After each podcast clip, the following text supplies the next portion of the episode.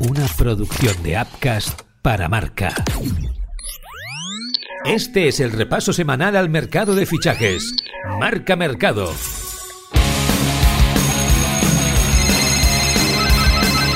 Marca Mercado con Joan Prats y Diego Picó.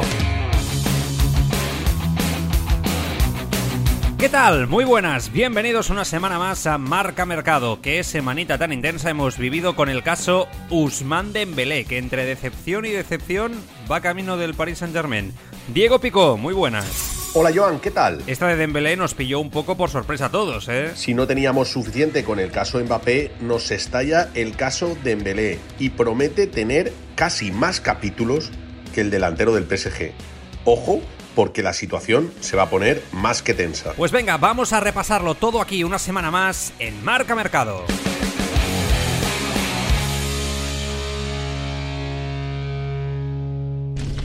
Marca Mercado. Caliente, caliente. Lo que decíamos, Dembélé se va al PSG. Después de muchos rumores cruzados, el jugador habló con Xavi y le comunicó que se quería ir al club francés. Evidentemente, el PSG le pone encima de la mesa un gran contrato espectacular. Según Le Parisien, firmará por 5 años a razón de 20 millones de euros por temporada. Tras no hacerse efectiva la cláusula de 50 millones que acababa el 31 de julio, ahora queda por ver cuánto se lleva finalmente el Fútbol Club Barcelona, pero algunas fuentes indican que no serán más de 30 millones por haber comunicado antes de su fecha la salida. En definitiva, Diego, Final de Usman Dembélé en el Barça, un jugador siempre cargado de polémica y Xavi tocadísimo por la defensa que ha hecho siempre de él. Se trata de una situación difícil de digerir para el entrenador del Fútbol Club Barcelona, más que nada porque fue el que dio la cara por él cuando Mateo Alemán le dijo en el invierno pasado que no iba a volver a jugar si no renovaba. El jugador no renovó y Xavi eh, aseguró que lo iba a poner y lo puso y ganó la liga con él. Además, Dembélé fue un jugador importante. Evidentemente es un golpe duro para, para el Barça porque pierde a una de sus grandes armas ofensivas de la pasada temporada. Eh, cierto es que en los años anteriores Dembélé no había sido el jugador que se esperaba y por el que se pagaron más de 100 millones de euros, pero en la última campaña sí que había sido el que llevaba el ataque del Barça. A partir de ahí eh, la situación se complica porque el dinero que deja en caja no es ni mucho menos el esperado y va a haber lío con el porcentaje que debe, debe cobrar Dembélé y su propio representante. Por tanto, una situación más que desagradable y el Barça que tiene que salir al mercado para solucionarla. Vamos a ver por qué solución opta ahora el Fútbol Club Barcelona: fichar o no fichar sustitutos directos, decantarse por aprovechar el fair play que libera para reforzar el lateral derecho y alguna otra posición o no hacer nada porque como bien sabemos, la situación económica y de inscripción de jugadores es un vía crucis ahora mismo para los dirigentes. Opina sobre ello la periodista Vanessa de Lucio. Pues creo que en una situación así, que ha pillado al club absolutamente con el pie cambiado y a una semana prácticamente de arrancar la liga, el Barça no debería tener prisa. Sobre todo porque es casi imposible encontrar a alguien en el mercado con las cualidades del Dembélé bueno, al que tampoco hemos visto con demasiada frecuencia en el Barcelona, pero está claro que no hay nadie con su desborde ni con su punta de velocidad. Eh, pero quizás sí lo tengas en la casa. Eh, recuerdo que la temporada pasada parecía imposible sustituir a Jordi Alba cuando se optó por dejarle ya en un segundo plano y apareció un chico llamado Valde que deslumbró a todo el mundo y que ha sido muy eficaz durante toda la temporada. Bueno, pues ante el Milan también eh, hubo Lamin Yamal y también está un tal Abde y también está Rafiña. Quiero decir, en el vestuario hay opciones y dado el rendimiento que ha ofrecido Dembélé, que tampoco ha sido ni mucho menos superlativo durante los eh, seis años que ha estado en el Barça, no me parece que haya que acudir al mercado eh, con toda la prisa y con toda la urgencia que esto va a suponer, sobre todo con la delicadísima situación que tiene el club, eh, a no ser que apareciera un chollo a coste cero, cosa que ahora mismo no hay.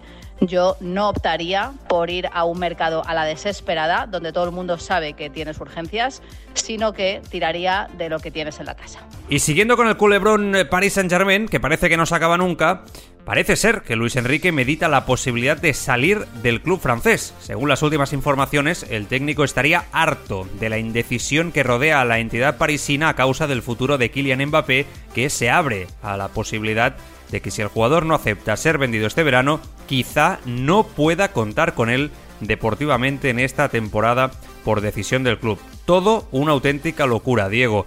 ¿Cómo está esta situación de Lucho? El caso Mbappé empieza a generar daños colaterales. La situación es irrespirable en París y, esto hace que empiecen a moverse sillas dentro de la estructura del, del Paris Saint Germain. Eh, parece que la situación entre Al Khelaifi y Luis Campos, el asesor deportivo, que no director deportivo, eh, es insostenible y Luis Campos podría dejar el club. Luis Campos es el principal valedor de Luis Enrique y ayer se supo que Luis Enrique está pensando en dejar el PSG. Eh, es una situación complicada porque mucha tensión eh, y no hay solución a los problemas que se plantearon. Yo tengo auténticas dudas de que Luis Enrique abandone, pero sí que es verdad que la situación está en el aire. Marca Mercado. No se lo cree nadie. Venga, va, hombre. Y seguimos con el PSG que como veis es el gran protagonista de la semana, que definitivamente yo creo que ya no lo va a parar nadie de aquí al 31 de agosto. Con Mbappé en la misma situación donde lo dejamos la semana pasada y el Real Madrid en el horizonte, los franceses se preparan para su salida. No solo con la incorporación de Dembélé, sino que quieren romper el mercado fichando a Gonzalo Ramos del Benfica y Moani del Eintracht de Frankfurt. Dos grandes jugadores, Diego, sin duda pero que cuesta muchos millones. El PSG está siendo bastante coherente con respecto a la postura eh, que marcó Al-Khelaifi.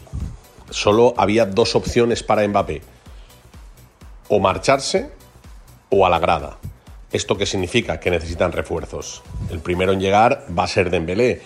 El segundo va a ser Gonzalo Ramos, el jugador de Benfica pero como están excedidos de fair play financiero y quieren quedar bien ante, ante el mundo europeo, ¿no? ante Europa, ante el fútbol europeo, lo que quieren hacer es pagar el jugador en una opción de compra la próxima temporada. De hecho, ya han llegado a un acuerdo con Benfica para pagar cerca de 80 millones, 65 más 15, pero la próxima campaña. El siguiente y el último puede ser Colo uno de los jugadores estrella del Eintracht de Frankfurt, el futbolista que falló aquella ocasión contra el Dibu Martínez en la final del Mundial y por la que pasará la historia, quedó en esa foto del Dibu Martínez, ¿no? En la prórroga. Pues eh, Colomuani, que puede ser el tercero en discordia en llegar al PSG y montar un muy buen ataque. Le pregunto sobre el perfil de estos futbolistas al experto en fútbol internacional de marca, Alberto Rubio. Es sorprendente, a decir verdad, la cantidad de arietes de distinto registro, de distinto caché que está explorando el Paris Saint Germain en esta suerte de casting eh, para suceder a Kylian Mbappé.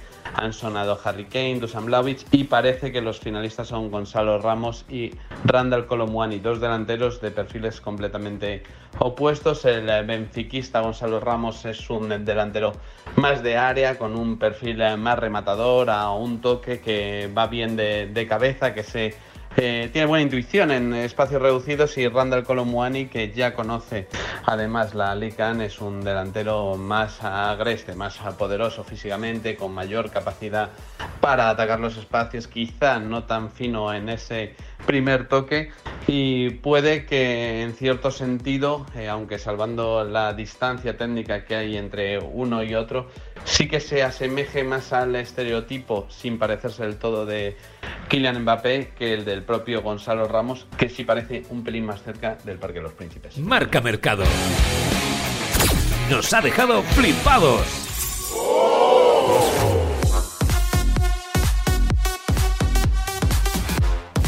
Le ha costado, pero el City por fin ha cerrado su gran fichaje este verano.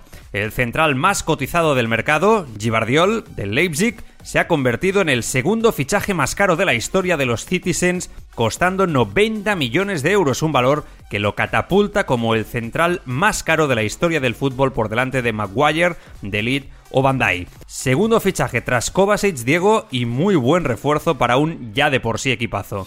Pep Guardiola va a tener al central más caro de la historia. El Manchester City y el Leipzig han llegado ya a un acuerdo para traspasar a Guardiol, el croata de la máscara, sí, el que jugó el Mundial y nos enamoró a todos. Ese, ese central va a jugar en el Manchester City un fichaje que desbanca al de Harry Maguire, que era el fichaje más caro en, lo que a un central se refiere en, la historia. Y mira que Maguire no ha tenido demasiada suerte desde que llegó al Manchester United. Eh, Guardiol deja el Leipzig, deja 90 millones en caja y eh, pasa a formar parte del Super Manchester City, que se refuerza de forma importante, un fichaje clave para la forma de jugar de, Pep Guardiola. Esto abre la puerta a Laporte, que probablemente pueda acabar en el Athletic Club si hay acuerdo entre los clubes. Por tanto, una situación que puede generar una llegada al fútbol español, pero sobre todo un fichaje clave para el City de Guardiola para volver, para intentar ganar otra vez la Champions. Marca Mercado. Está hecho.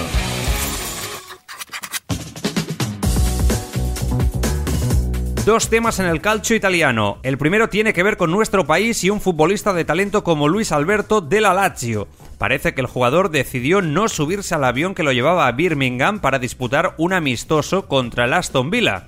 Pide que le hagan efectiva de una vez la renovación mejorándole el contrato y los representantes aprietan. No sé, Diego, voy un poco perdido con este tema, ¿eh? Da la sensación de que en el fondo de toda esta situación hay una oferta de otro equipo como medida de presión. El caso Luis Alberto tiene Roma en llamas, la parte del Alacho, obviamente.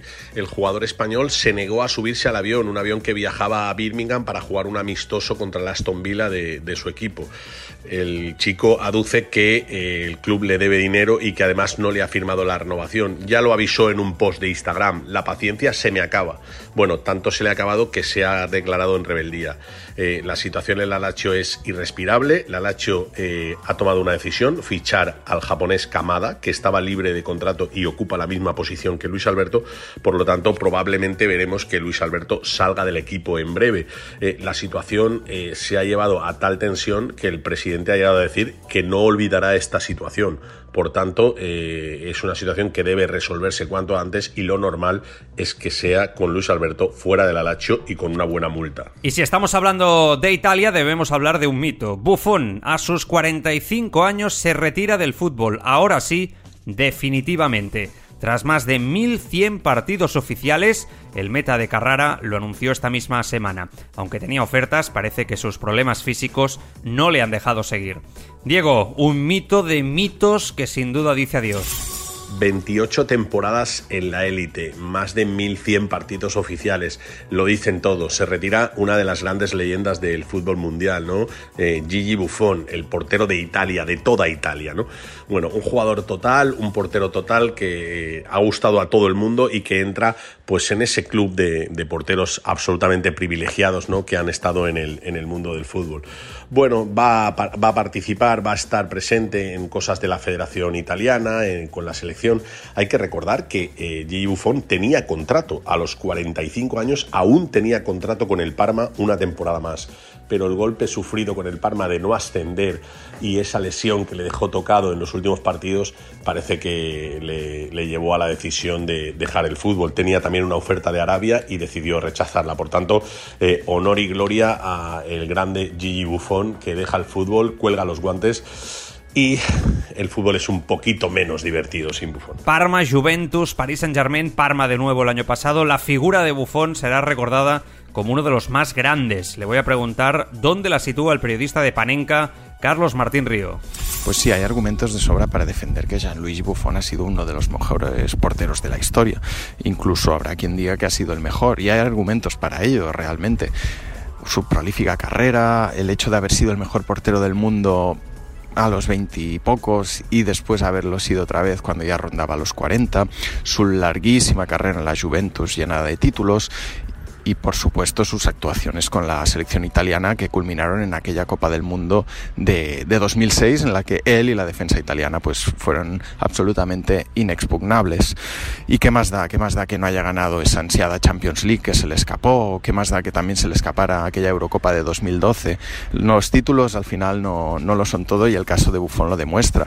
Un portero que estuvo a punto de ganar un balón de oro. Un portero que devolvió a la portería esa, esa imagen mediática, esa capacidad de, liderazgo que también podían tener los porteros en pleno siglo XXI. Y sin duda, sin él, eh, nada hubiera sido lo mismo en la selección italiana. Estamos hablando del el futbolista que más veces ha vestido la camiseta de la selección italiana. Solo por eso ya tiene un lugar eh, en el panteón de los mejores futbolistas de la historia. Upcast, que no te lo cuenten. Escúchalo. HAL 9000, Max Hydrom, Skynet, Kit. La inteligencia artificial ya no es ficción, está entre nosotros abriéndose camino hacia el futuro. Upcast presenta El cerebro de la máquina, un podcast con Alejandro Gómez y con mucha inteligencia artificial.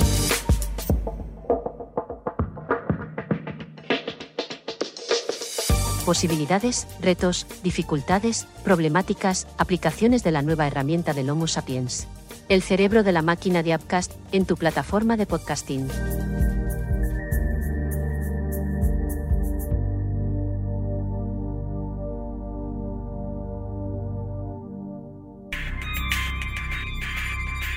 Crímenes Ibéricos te presenta Entrevistas a Asesinos, un podcast donde escucharás la recreación de entrevistas reales con los peores asesinos en serie de la historia, sus opiniones y respuestas a preguntas sobre sus crímenes. Entrevistas a Asesinos en Crímenes Ibéricos de Upcast.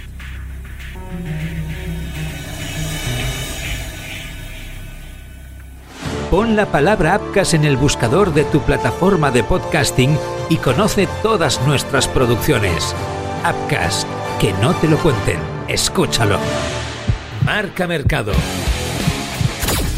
El culebrón del verano.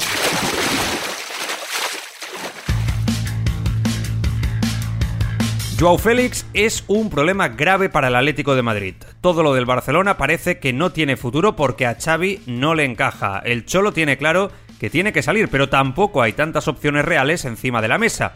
Simeone no le ha dado minutos en pretemporada en forma de presión y dice que hasta el 31 hay tiempo. Difícil solución para un jugador que costó tanto dinero y con una ficha tan elevada. Con Joao Félix, el Atlético de Madrid está siguiendo el plan. La situación es evidente. Eh, Simeone no cuenta con él. Ya lo mandaron la pasada temporada eh, al Chelsea con una opción de compra que creían que el Chelsea ejecutaría, pero que el Chelsea no tragó y no pagó. Eh, bueno, sigue la presión sobre Joao Félix para que se busque un equipo. El jugador lo tiene claro, esperar y quiere ir al Barça. En el Barça Xavi le ha cerrado la puerta, por tanto hay una situación muy complicada. La última ha dado la vuelta al mundo con el equipo en la gira y ha jugado cero minutos. Bueno, un síntoma inequívoco de que la situación hay que resolverla cuanto antes. Jorge Méndez va llamando puerta tras puerta de los equipos grandes para ver quién se puede hacer eh, con los servicios de Joao Félix. Pero entre lo que pide el Atlético de Madrid por un traspaso o incluso por una cesión eh, y el sueldo del futbolista, tiene mal arreglo. ¿Quién tiene la culpa de haber llegado a esta situación? ¿Cómo va a arreglar este entuerto el Atlético de Madrid ahora? ¿Qué parte de culpa tiene el jugador en toda esta situación?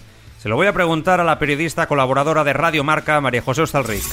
Por si quedaba alguna duda, creo que el propio Joao se ha encargado de resolverla, insisto, por si la había, porque ¿quién ha tensado la cuerda hasta límites insostenibles? Hombre, el propio jugador, entre otras cosas, manifestando, dirigido o no, eh, que su sueño es jugar con el Barcelona. Creo que no hace falta recordar que quien le paga es el Atlético de Madrid. De manera que la solución al entuerto no es sencilla, porque Joao, aunque alguien le pueda haber hecho ver lo contrario, lo cierto es que no tiene mercado y el Atlético de Madrid no lo va a mal vender. Por primera vez en mucho tiempo no es necesario. Por tanto, dos soluciones quedan. La primera, que Méndez le busque algo de su agrado, por encima de los 76-80 millones, porque recordemos también que todavía es un jugador con amortización pendiente. O la segunda, buscar una cesión con o sin opción de compra obligatoria, lo que le supondría al interesado, al supuesto interesado, desembolsar una cantidad cercana a los 25 millones, salario más amortización. Y cabe aún una tercera vía, diría yo, que es que, que se ponga a trabajar y que cuando se le requiera esté a disposición del equipo y del entrenador, que viene a ser lo mismo. No hay mucho más y él lo sabe. Y hasta aquí el marca mercado de esta semana. Queda poco para el inicio de las grandes ligas y un año más vamos a empezar con movimientos en ciernes activándose hasta el último momento. Aquí estaremos atentos y evidentemente os lo explicaremos en marca mercado. Hasta entonces, sed felices.